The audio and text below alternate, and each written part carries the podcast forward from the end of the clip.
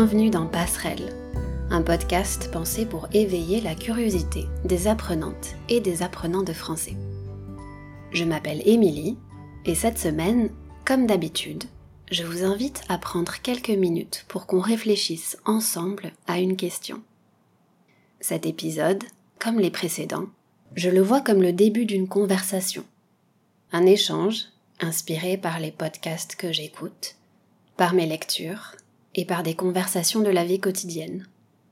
Mon but, c'est juste de partager avec vous quelques pistes de réflexion et de vous encourager à vous poser des questions en français. Aujourd'hui, on va parler de la période de transition qu'on est en train de traverser. En fonction de l'endroit où vous vivez, vous commencez peut-être à entrevoir la fin de l'épidémie. S'il y a encore des incertitudes, petit à petit, on peut se rassembler à nouveau, et c'est le moment de réapprendre à être ensemble. Un des sujets qui a fait les gros titres des journaux en France la semaine dernière, vous le savez certainement, c'est la réouverture des terrasses pour les bars et les restaurants, mais aussi des musées et des cinémas. Bien sûr, j'ai suivi tout ça de loin en regardant les actualités. C'était assez étrange parce que, en même temps, dans le pays où j'habite, Taïwan, c'est la situation opposée qui est en train d'arriver. On ne peut pas parler de confinement strict à Taïwan, mais ces jours-ci, le nombre de cas locaux de Covid-19 augmente. Donc, les restrictions aussi. Forcément, c'est un sujet qui revient pas mal dans les conversations avec mes élèves. D'un côté, on a envie d'être optimiste, de s'installer en terrasse et de voir une lueur d'espoir pour le futur. Mais de l'autre, c'est compréhensible d'avoir une certaine appréhension à l'idée de retourner au bureau, de devoir répondre à des invitations à déjeuner et d'être entouré de personnes dans l'espace public. La question que je me pose, et celle à laquelle on va réfléchir aujourd'hui, c'est comment faire face à ces sentiments contradictoires, mais aussi comment trouver un nouvel équilibre et réinventer les manières dont on se rassemble aujourd'hui.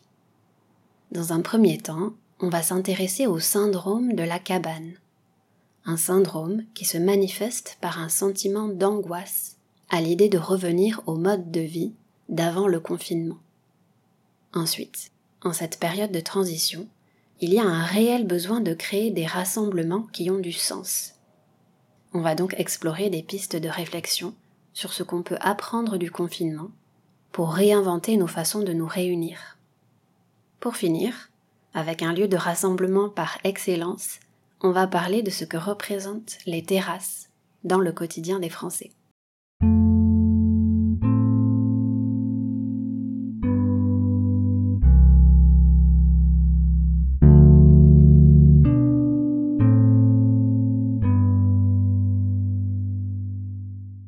Avant de rentrer dans le vif du sujet, je voudrais vous dire deux mots sur euh, ma situation actuelle à Taïwan. Ça fait à peu près deux semaines qu'il y a quelques centaines de cas supplémentaires de Covid-19 chaque jour. Dit comme ça, ça va vous sembler très peu. Mais il faut savoir qu'ici, depuis le début de la pandémie, c'est l'un des pays qui avait été relativement épargné, hein, c'est-à-dire peu touché, comparé au reste du monde. Pas de confinement jusqu'à présent, mais le gouvernement nous encourage à être prudents. Et c'est vrai que, personnellement, j'ai fait le choix de limiter mes déplacements. J'ai quasiment pas mis le nez dehors depuis deux semaines, au moment où je publie cet épisode. Mettre le nez dehors, ça veut dire sortir. Et pour le moment, je tiens le coup, ça va? Bon, je, je plaisante, bien sûr, mais la raison pour laquelle je vous dis tout ça, c'est parce que, comme une partie de la population mondiale, j'ai la chance d'être auto-confinée dans de bonnes conditions. Dans cette partie, on va parler des personnes qui sont un peu réticentes à l'idée de se déconfiner, pour plein de raisons, et euh, peut-être parce qu'elles y trouvent un certain confort. Il me semblait important de souligner qu'être confiné dans un tout petit appartement, ou une maison avec vue sur la nature, évidemment, c'est pas la même expérience. Mais passons au sujet qui nous intéresse. J'ai une question à vous poser. est-ce que vous avez déjà entendu parler du syndrome de la cabane? Quand on parle du syndrome de la cabane, on fait référence à un état émotionnel. Ça désigne l'angoisse ou la peur sociale de sortir de chez soi à la fin d'une période de confinement. Ce ressenti aurait été décrit pour la première fois au début du XXe siècle aux États-Unis. De nombreux chercheurs d'or restaient confinés dans des cabanes pendant des mois. Et après un tel confinement, certains étaient angoissés à l'idée de ressortir. En effet, on peut faire un parallèle avec la situation actuelle. Je peux imaginer que ce sera pas facile pour tout le monde de retrouver des habitudes et de retourner à la vie d'avant le confinement. Est-ce qu'on va reprendre nos vies comme si de rien n'était? Autrement dit, comme si rien ne s'était passé Est-ce qu'on va recommencer à se faire la bise en France? Ce sont de vraies questions qu'on devra se poser.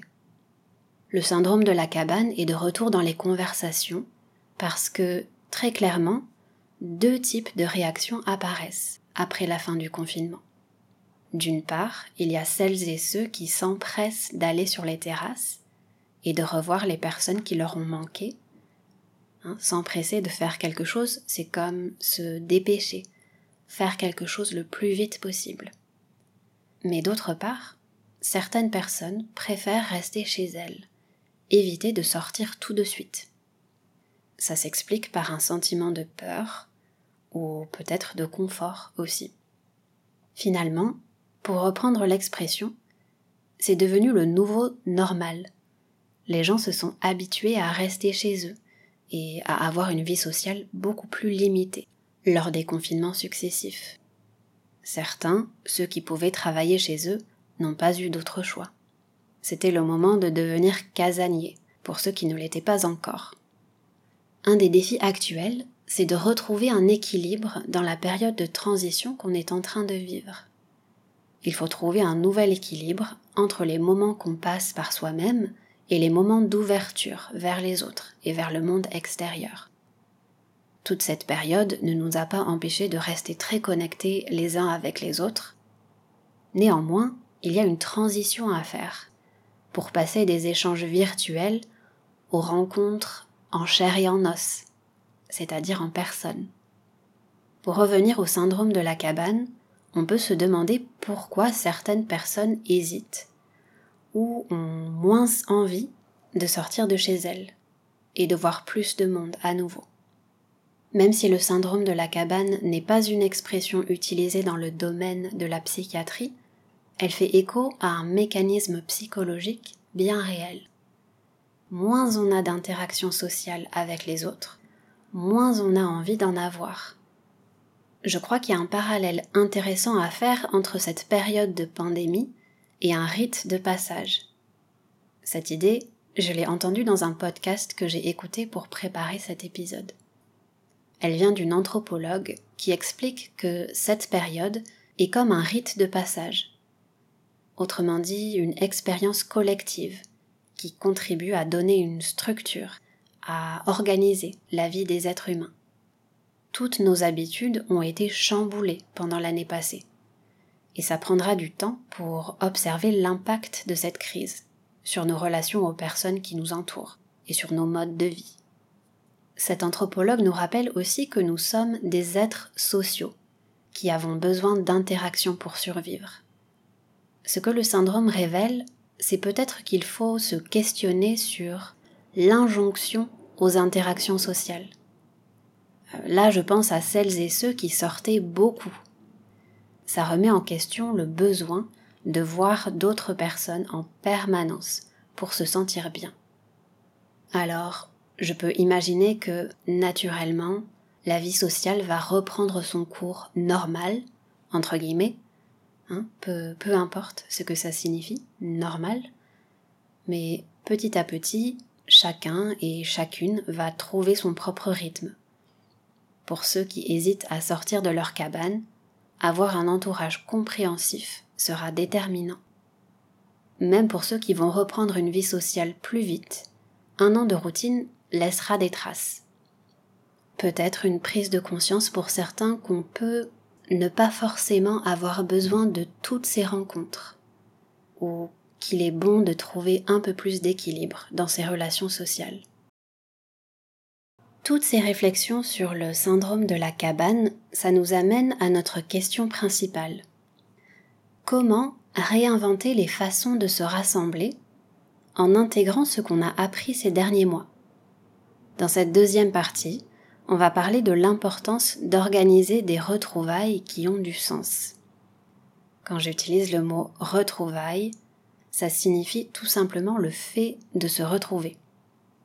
Aujourd'hui, j'avais envie d'attirer votre attention sur l'importance de profiter de cette période de transition pour se poser la question suivante. Qu'est-ce qu'on a appris au cours de cette période d'isolement Sur notre manière d'interagir avec les autres, sur notre rapport au travail, sur les choses qu'on doit faire dans la vie quotidienne et celles dont on a besoin?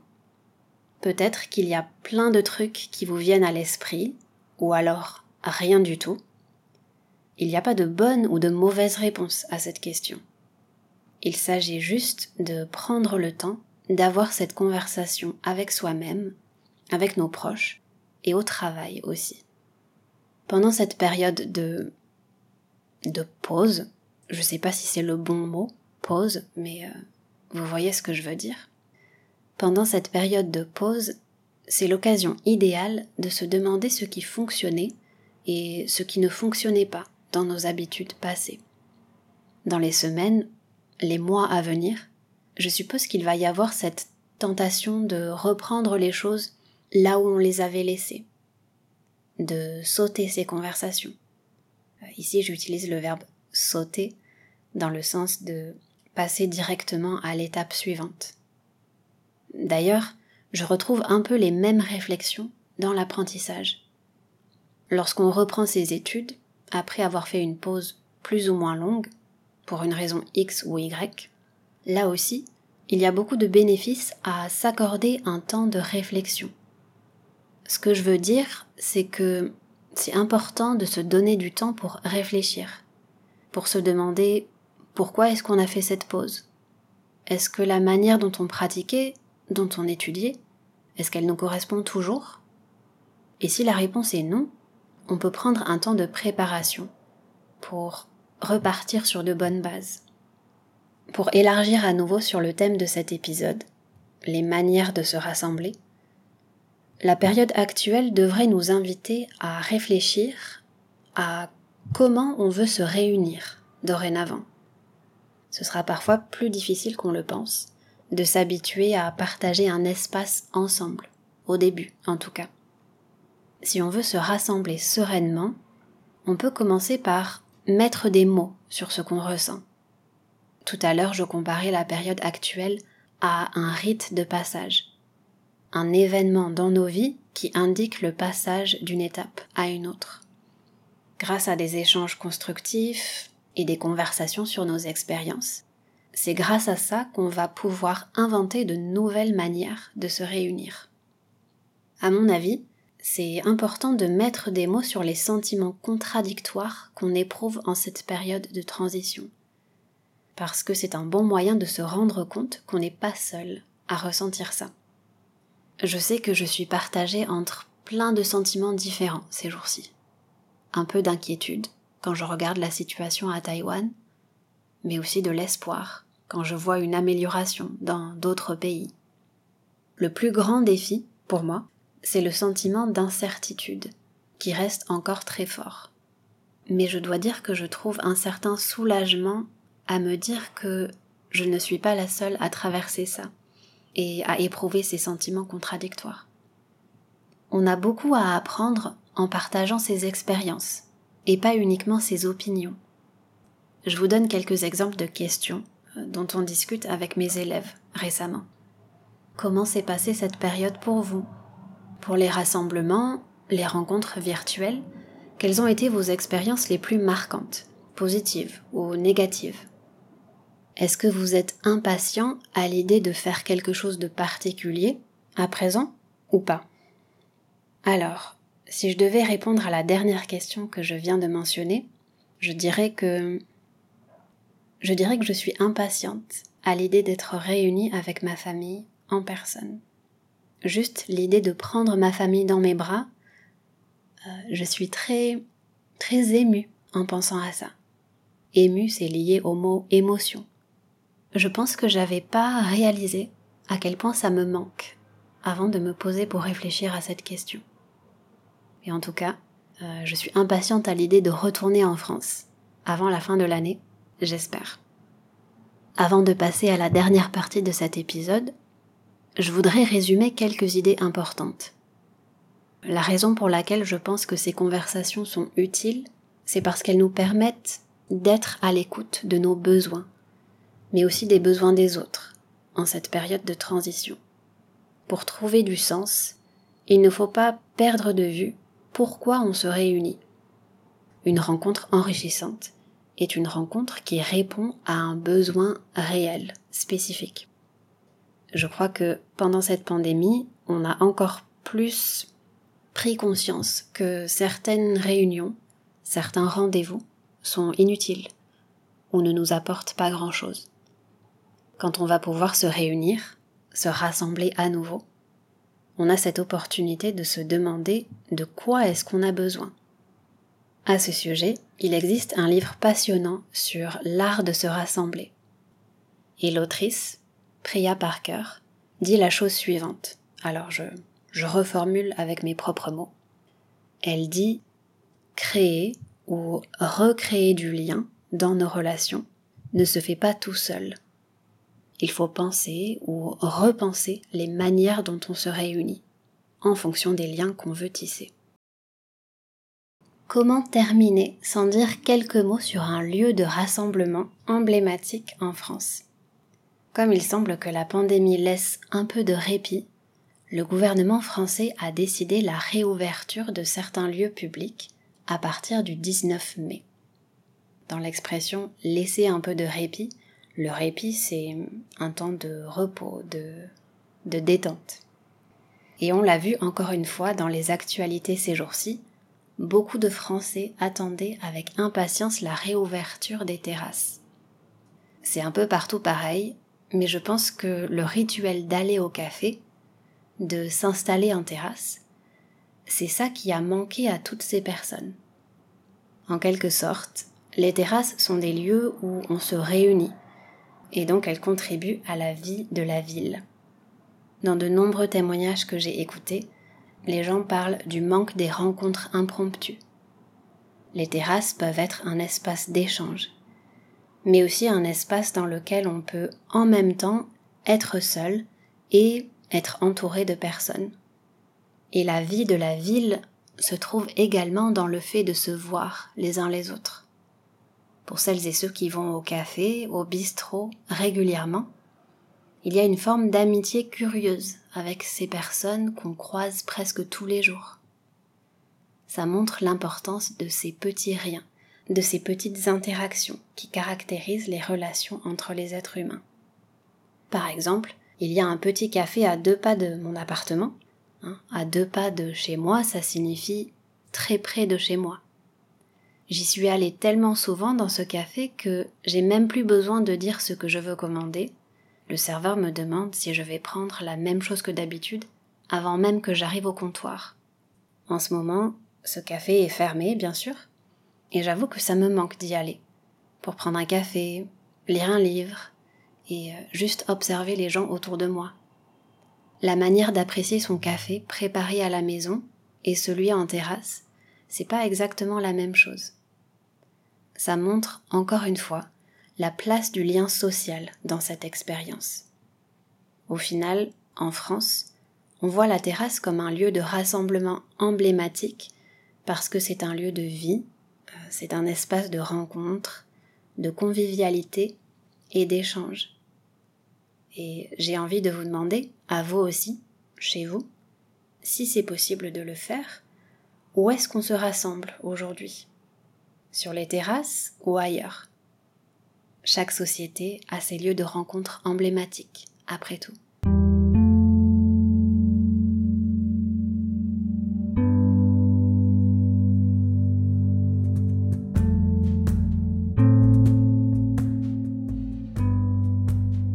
Voilà, c'est tout pour cette semaine.